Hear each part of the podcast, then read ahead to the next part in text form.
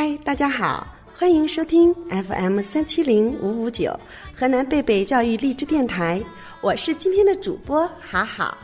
今天我的身边还有两位来自涧西区贝贝中英文幼儿园小一班和小二班的小朋友，跟大家问声好吧。大家好，我叫孟海洋。大家好，我叫韩佳雪。浩老师，我们今天要讲什么故事呢？是一个幽默绘本故事，一个爱笑的小负鼠的故事。我平时也很爱笑。大家都说我笑起来可好看了，别只顾着臭美了，还是听好好老师说故事吧。这是一个让你微笑、让你紧张，最后让你喷饭的故事。爱笑本来是好事儿，可是对于故事中的小负鼠来说，反而成了一种负担。好好老师，开心的笑怎么是负担呢？是的，我也很纳闷儿，让我们一起来听听是怎么回事儿吧。没有故事的生活是寂寞的，没有故事的童年是暗淡的。故事王国让你在故事的陪伴中度过每一天。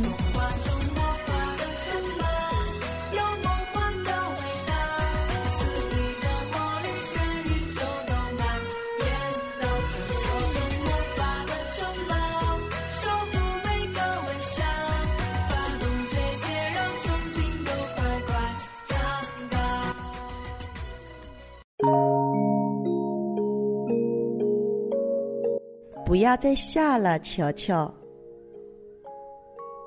负鼠妈妈很疼爱它的宝宝球球，球球总是喜欢咯咯咯的笑，这可真让负鼠妈妈头疼。因为现在它要教给球球一样最最重要的本领，这是每只负鼠都必须学会的。球球，负鼠妈妈说。你一定要学会装死哦。为什么？球球问。因为我们附属就是靠装死来逃脱敌人追捕的呀。妈妈告诉他：“球球，只要你学会了，我就奖励你一块你最爱吃的虫子馅儿饼。”他们开始练习了。不要笑哦，球球。妈妈提醒他：“没问题，妈妈。”球球回答。球球开始装死了。妈妈假扮成一只饥饿的狐狸，用鼻子在他的身上闻啊闻啊。球球忍不住笑了起来，笑得肚子好疼啊！我能吃馅饼了吗？球球问。不行。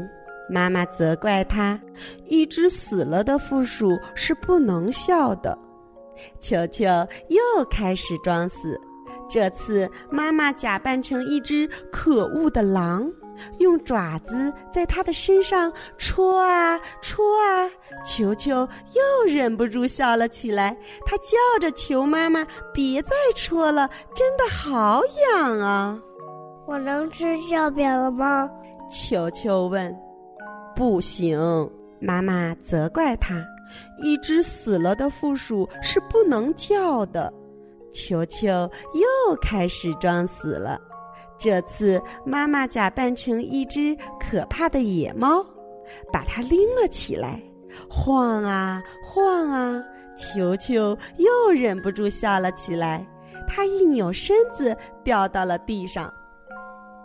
我能吃馅饼了吗？不行，妈妈责怪他。一只死了的负鼠是不能动的。球球的妈妈好担心啊！可是球球的朋友们却开心极了。他们一边看球球练习装死，一边笑得东倒西歪。唉，球球，负鼠妈妈叹了口气说。要是真正的敌人来了，你该怎么办呢？一天，负鼠妈妈带球球出去练习。这一次，她说：“我要假扮成一只凶巴巴的大熊，明白了吗，球球？知道了，妈妈。球球说。可是就在妈妈像大熊一样叫着扑过来的时候，一只真正的凶巴巴的大熊高声吼着从森林里冲了出来。这是球球听到过最最吓人的声音。球球和妈妈马上倒到地上，一动也不动了。凶巴巴的大熊用鼻子在球球的身上闻来闻去，闻来闻去。凶巴巴的大熊用爪子在球球的身上戳来戳去，戳来戳去。凶巴巴的大熊又拎着球球晃来晃去，晃来晃去。这回球球没有笑，没有叫，也没有动。他第一次装的就像真的死了一样，妈妈可高兴了。奇怪的是，凶巴巴的大熊并没有走开，而是呆呆的坐在球球身边。突然，大熊哇的一声哭了起来，真是太可怕了。他哭着说。哼，我为什么都是凶巴巴的？大熊原以为只有小负鼠球球才能让大熊笑起来，没想到大熊刚刚找到球球，它就死了。好惨啊！听了大熊的话，球球这才松了一口气。他甚至觉得有点对不起这只可怜的熊了。嗨，熊先生，他说。我没有死，我是在装死呢。听到球球的声音，凶巴巴的大熊吓了一大跳。装饰，他叫了起来：“好家伙，你装的还真像啊！”大熊恳求球球说：“快教教我怎么笑吧。”很简单，球球说：“很多事情都很搞笑。”大熊先生。像刚才那个事情，就很搞笑呀。说着，他就忍不住笑了起来。不知怎么搞的，所有的人都开始笑起来，连同这只凶巴巴的大熊也一起笑了起来。大家越笑越厉害，笑声把整座森林都震动了。哈哈哈！球球，大熊高兴的大叫。谢谢你让我学会大笑，也谢谢你呀，大熊先生。球球回答说：“谢谢你让我学会了装死。但我能吃馅饼了吗，妈妈？”球球问妈妈：“当然了。”妈妈说：“大家都可以来尝尝美味的虫子馅饼。”哦，有这么馅的。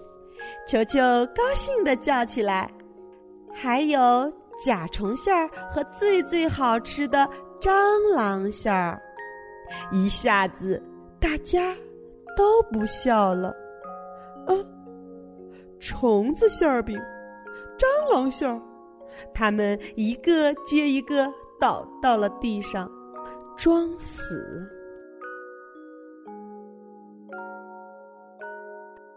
原来装死是负鼠的一种求生本领。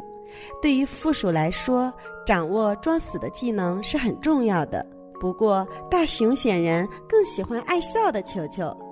小朋友们也要像球球一样，每天都开开心心的哦。节目的最后，为大家送上一首好听的儿歌，大家一起哈哈笑。祝所有的小朋友天天开心。永远快乐，也祝爸爸妈妈、爷爷奶奶每天都高高兴兴的。想听到更多精彩的故事吗？请继续关注 FM 三七零五五九河南贝贝教育励志电台。我是好好，我是蒙凯阳，我是韩江雪，我们下期见，拜拜。